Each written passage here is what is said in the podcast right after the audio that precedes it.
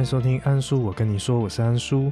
今天打算跟大家分享接续的两天的行程，也就是从我硕士班同学家竹北，先一路走到了竹南，花了二十五公里。接着呢，隔天由竹南再往苗栗前进，行走了十八公里。就如同上一集所说，由于前一天走了一座山头，加上遇到了大雨，过不了桥，心情其实不是很好。那我硕士班同学告诉我说。没关系，隔天我去上班，但你要几点离开都可以。那我也就因此想说，在家多休息一点，并且跟另外一位前同事约好隔天早上一起吃个早午餐，之后再出发。时间就到了三月十六号礼拜五早上，约莫早上七点多，我的硕士班同学起床，准备要去上班。那我就很像那种没有工作的同居人呢。起来睡眼惺忪的送他出门之后，关上门继续倒在床上打滚。但滚着滚着呢，其实因为徒步环岛都蛮早起床的，所以我的生理时钟也调到大概八点以前都一定会醒，而且再也睡不下去。所以在床上赖床让脚休息的同时呢，也继续搜寻着我的脚到底出了什么事情。那很开心的是说，至少我下床走路的时候。因为大部分足底筋膜炎，下床一踩到地，脚就会超痛。那这个现象并没有发生在我身上，所以我觉得至少心安了一半吧，就没有染上这一个非常严重并且会拖很久的身体的伤害。那随着时间一点一点的过去，看着外面的太阳越来越大，我就知道说，哦，好，是该准备出门赴约的时候。那这次呢，约的前同事其实跟我差不多时间离职。比我早了一点点，但不一样的是，我在前公司待了两年多，快三年，而他则是在试用期三个月内就决定要离开。在这个三个月内，因为是新人嘛，大家都会非常的好奇，那也有一些互动。当然，再怎么说，就是在公司内，而离开了公司，这样子在外面，同样都是离职者的两个人，这样子约，其实能聊的东西就变得蛮不一样的。但因为时间也久远了，许许多多的细节呢，也都没有办法再回忆起来。但当时心里就有一个想法吧，他其实跟许多人一样，对于我这样子的出走，觉得非常的勇敢，也非常的有意义。但同时反观他，他也拿到了科技业的 offer，也在过一阵子就准备进去工作。而明明都是在差不多时间离开前公司，但因为选择的不同，呃，我相信在经过了这三年，我们的生活环境、生活品质以及未来的规划也有大大的不同。这让我想起了我在替代役期间来了一位讲师，也就是老师，你会不会回来？那本书的作者王正中老师。当时他希望我们这些替代一男用一个字来形容人生，而当时我想了很久，最后的答案就是选择的择，因为人生就是由不同的选择所组成。明明在相同的环境，但由于不同的选择，让我们拥有截然不同的人生以及经历，并没有说谁好谁不好，但最重要的应该就是去拥抱自己当下所做的选择。然后不要后悔吧。当时我就这样子背着我所有的装备赴约到那间餐厅的一楼，接待的店员应该也蛮惊讶，想说怎么会有这样的一个客人，包得紧紧的，然后背上还有一个超大的背包，但没差，就管他的，很做自己。才第三天而已，我就觉得慢慢的越来越自在，越来越能够去面对陌生人给予的眼光，而这样开心的早午餐约。其实时间过得非常的快，紧接着为了要继续今天的旅程，也不得不跟这位朋友道别。道别的时候，其实已经中午了。我今天预计的路程其实并没有到非常的短，也有二十五公里。带着昨天还有点不适感的脚，就继续踏上今天的旅程。这段旅程上其实非常的安静，所选择的路，即便会有一些同行者。也就是跟我走同一个方向的路人，但过没多久，他们就会离开这个队伍。而这一天在行走的过程中，也没有太多的交谈。比较有趣的是，我经过了某一个涵洞，过后看到了台电员工他们的公务车，一群人正在修某一个电线杆。当时也是艳阳高照，他们其实非常的辛苦。而远远的我们就看到了彼此。随着身份的不同，从原本的台北人变成了一个徒步环岛者。忽然心胸就打开了，在远远的距离，我就会对于这些台电员工开心的挥挥手。那他们看到我的时候，也远远的跟我打声招呼，即便他们根本不知道我在干嘛。但随着越走越近，到了可以互相呼喊的一个距离时，就听到这群人很开心的跟我说：“加油！”我也跟他们说：“工作加油！”这个就是今天少数的对谈，但也是充满暖暖的温度。而由于当天出发时间比较晚。走着走着就已经到下午，准备要天黑，大概是走到香山地区吧。那边就是一边是大马路，另外一边就是火车铁轨。我在那条路上其实走着走着还蛮无聊的，但就学着跟自己自处吧。开始东看看西看看，看看经过的火车，想想上面的人会不会注意到我。那如果他们看到了我，又会是什么样的反应？你看看旁边的车，甚至看看旁边的树，就忽然发现，咦，哎呦，这个树的晃动好像越来越剧烈了。其实从来没有想过风对于徒步环岛也有影响。原本想说，应该只有骑脚踏车的人，或者是骑机车的人会比较能够感受到逆风的时候会很痛苦。在这一天，幸运的我是顺着风走，而在这漫长的路途。有这些风推着我一把，其实轻松了不少。而接着从傍晚到天黑，这也是我第一次走夜路。有了这一天的经验之后，未来我就几乎非常早就出门，就是为了避免在晚上行走。我其实很幸运，并没有发生任何意外。那这边也可以跟大家推荐一下，就是如果要在路上走的话，其实逆着车流来行走是比较安全的。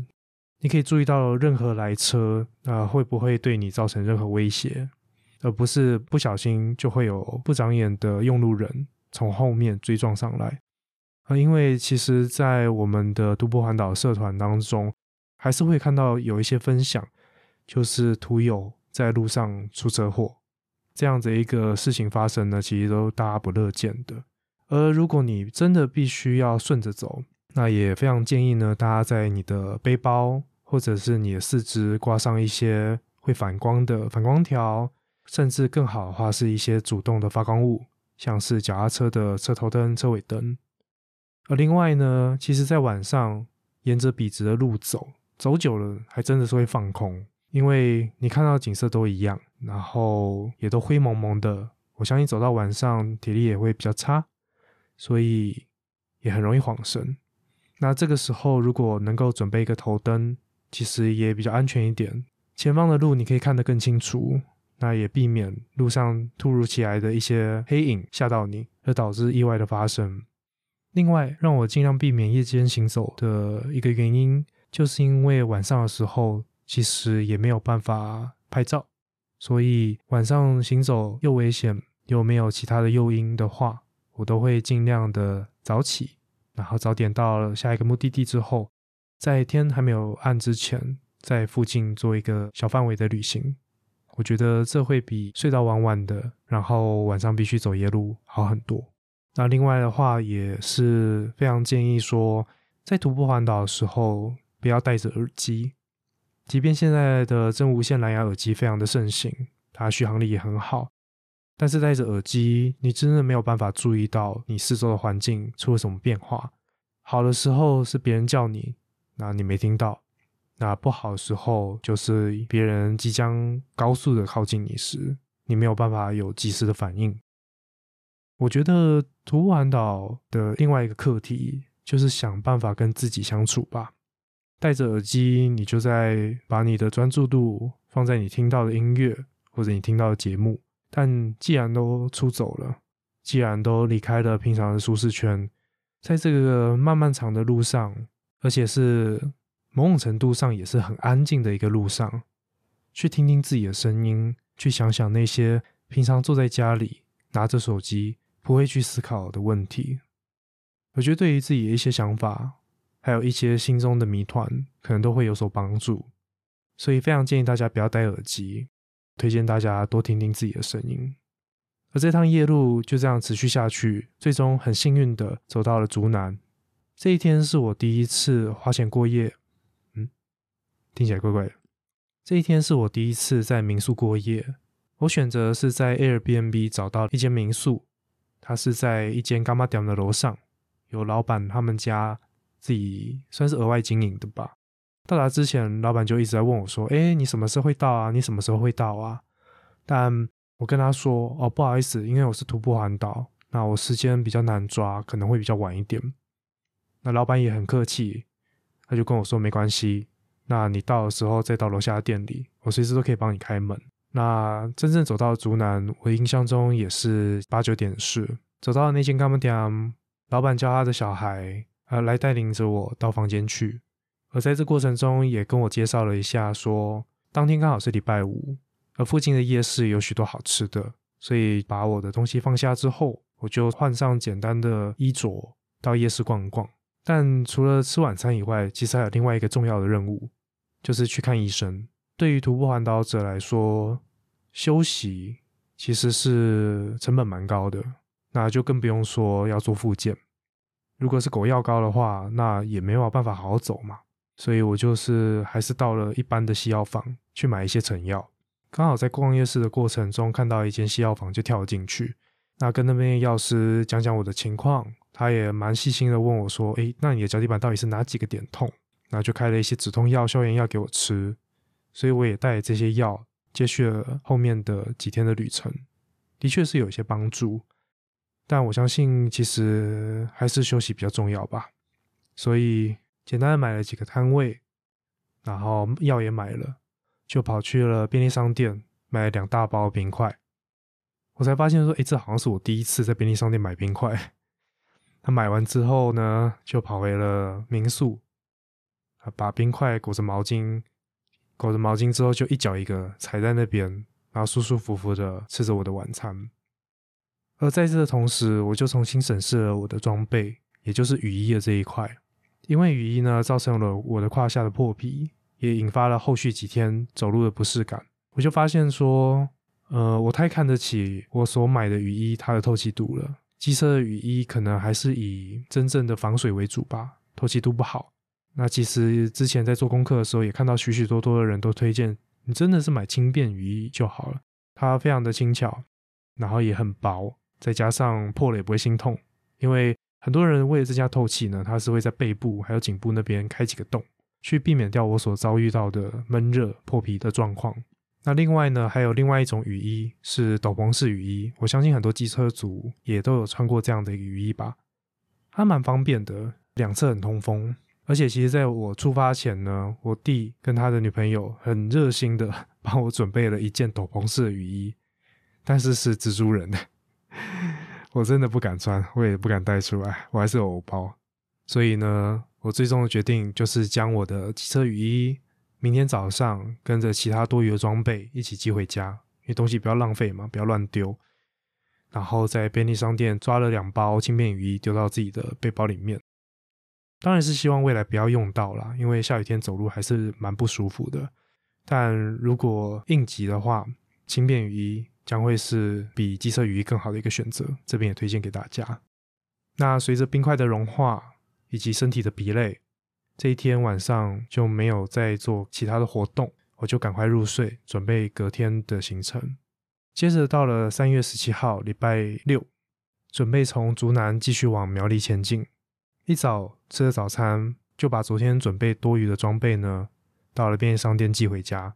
其实店到店真的是蛮方便的，不管是把东西寄回去，或者是把一些短期不会用到但未来会用到的东西。可以寄到未来你会走到的城市，然后当你走到那边的时候再领也可以，因为许多人也都这样做，就还蛮感谢有店到店这样的一个服务来帮助到我们。而环岛的第四天跟第三天相比，跟陌生人的互动就稍微变多了许多。一早就遇到了一对情侣骑着机车，很开心的看到了我，并帮我加油打气。也有遇到买菜的阿妈，骑着脚踏车摇摇晃晃的，一脸纳闷的看着我。当他看懂了些什么时候，就跟我讲说：“哦，结果阿威哦。”那也有遇到从旁边呼啸而过的汽车，后座的小弟弟拉下了车窗，探出头跟我大喊着加油。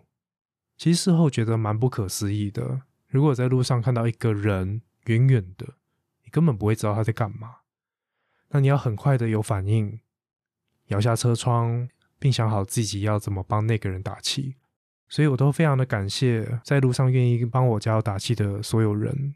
虽然对他们来讲可能是一个小小的举动，但这些小小的举动都是一股推力，让自己更能够一步一步的往下走。但并不是所有的人对徒步环岛这件事情都是抱持了正面的评价。在徒步环岛的第四天，我收到了第一个负面的评价，那是在前往客家园楼之前的一个空旷地，那边有点像是规划区吧，就很多土地还搁置在那边，也没有做任何的使用。而当时已经走到了接近中午，艳阳高照，忽然旁边来了一位骑着脚踏车的大哥。我相信他从后面骑过来的时候，已经看到了我的牌子，知道我在环岛。而经过我之后，他就摇摇头，再过没几秒就转身对着我说：“笑。”其实我当下其实没有很生气，也没有很觉得莫名其妙，所以我也没有做任何的反应，我就默默的看他走。因为我知道我自己在干嘛，而他应该就只是不愿意来了解我们在做什么。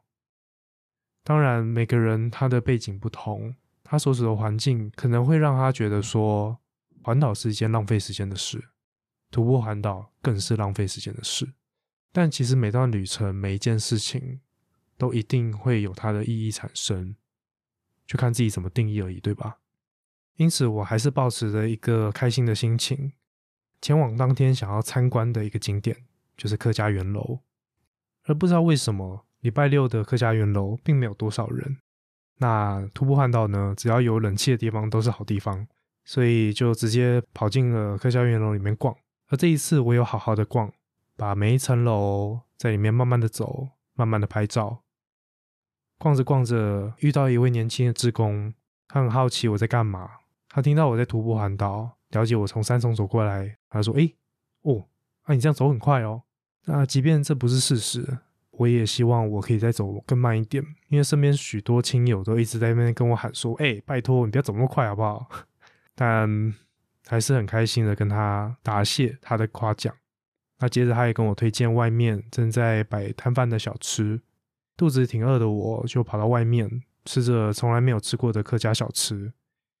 我拍了照，但……说真的，我到现在还是不知道它叫什么。我只知道说，哎，真的是蛮好吃的一个东西。所以有听众知道它是什么的话，欢迎留言告诉我。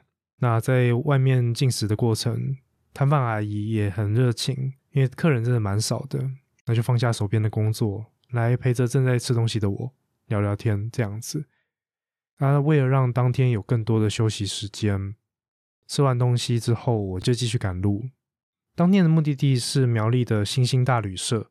它是一间经营非常久的一间旅社，然后有许多背包房，内部的装潢也非常的复古，非常的有味道。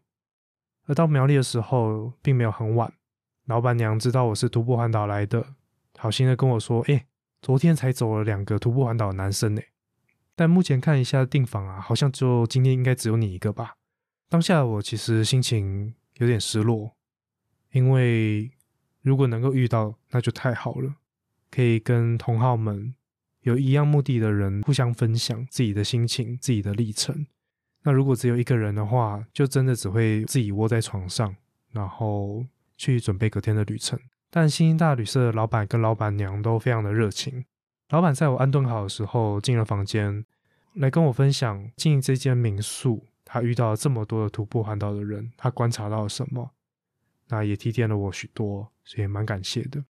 而老板娘更是热情，她直接把我抓到了隔壁的咖啡店，然后提供了我两包冰块让我脚休息，并且帮我介绍还坐在里面的两位艺术工作者，就跟他们讲说：“哎，这边也是一个徒步环岛的人呢。”那这两位艺术工作者呢？那其中一位叫雨桐，另外一位是他的学妹。那不好意思，我真的忘记他叫什么。啊，这两位非常的热情，除了了解徒步环岛的我以外。他们也分享了许多中部有的一些美食，有的一些餐厅，还有一些节庆。但比较可惜的是，节庆的部分时间我当下没有办法配合到，尤其是接下来的绕境。他们非常推荐说，如果可以的话，我能够参与到妈祖绕境这样的一个活动。但是我当下有一些坚持吧，就希望我的旅程能够一直一直顺顺的直线的往下走。所以将他们所推荐的这些事情、这些店，尽量的记在我的手机当中，等着未来的有一天再去进行。而聊着聊着，他们了解到我接下来是往南台中方向走，而身为后里人的雨桐。可能因为讲话也蛮投缘的，他主动提出了邀请，说两天后如果你走到了后里，可以免费到他家过夜一晚。那当时也渐渐打开心胸的我，就很爽快的答应了。那随着时间过去，他们也要离开星星大旅社，留下了联络方式之后，就跟他们道别。而我也就在用餐之后，回到了自己的房间，准备后续的旅程。但大家以为今天的分享就到这边吗？并没有哦。其实我在出发之后，才认真的开始使用 Instagram 这个社群平台，对这个平台并不是很熟悉。但随着出走之前的准备，以及每一天，我都会以发文的方式跟所有的亲朋好友报平安，也越来越了解 Instagram 的 Hashtag 到底是什么东东。而在那一阵子，我也发现了，原来在搜寻的页面上可以搜寻 Hashtag，而我们这些徒步环岛的人的骄傲。就是会在任何的 po 文下面挂上徒步、徒步环岛、环岛等等的字样。那也因为有这样子的一个 hashtag 的搜寻，并且有 Facebook 的社团的帮助，其实在网络上已经慢慢的认识了几位徒友，也就是徒步环岛的其他人，我们称为徒友。其中一位叫做星，他是从彰化出发，顺时钟的方向往北走。刚好跟我的方向相反，也刚好我们发现我们隔天将有机会碰头。而就在这一天，这位年轻的女孩子私讯了我，主动提出邀约，问我说明天要不要在三一见个面。想了一下，当然就答应啊，因为今天刚好 miss 掉两位徒步环岛的人嘛。那我也知道徒步环岛这件事情非常的公平，不管是成年人或者小孩子，其实走路的平均速度都是四公里。所以我们很难追上在前方的徒友们。那既然有人主动的邀约，而且一定会碰头，因为是反方向嘛，那就很爽快的答应。而这位妹妹也很积极的找好了在三义的民宿，所以就这样抱着将要见徒友，那也算是网友的一个心态，就早早休息，准备迎接明天这样子一个初体验。那果不其然，这一晚的确是一个人。我一个人就睡了八人房的通铺，但没有关系。其实接下来的路程当中，一个人包办着大通铺，并不是一件罕见的事情。但随着越来越能够跟自己自处，我觉得有没有别人都没有关系。这次的分享就到这边。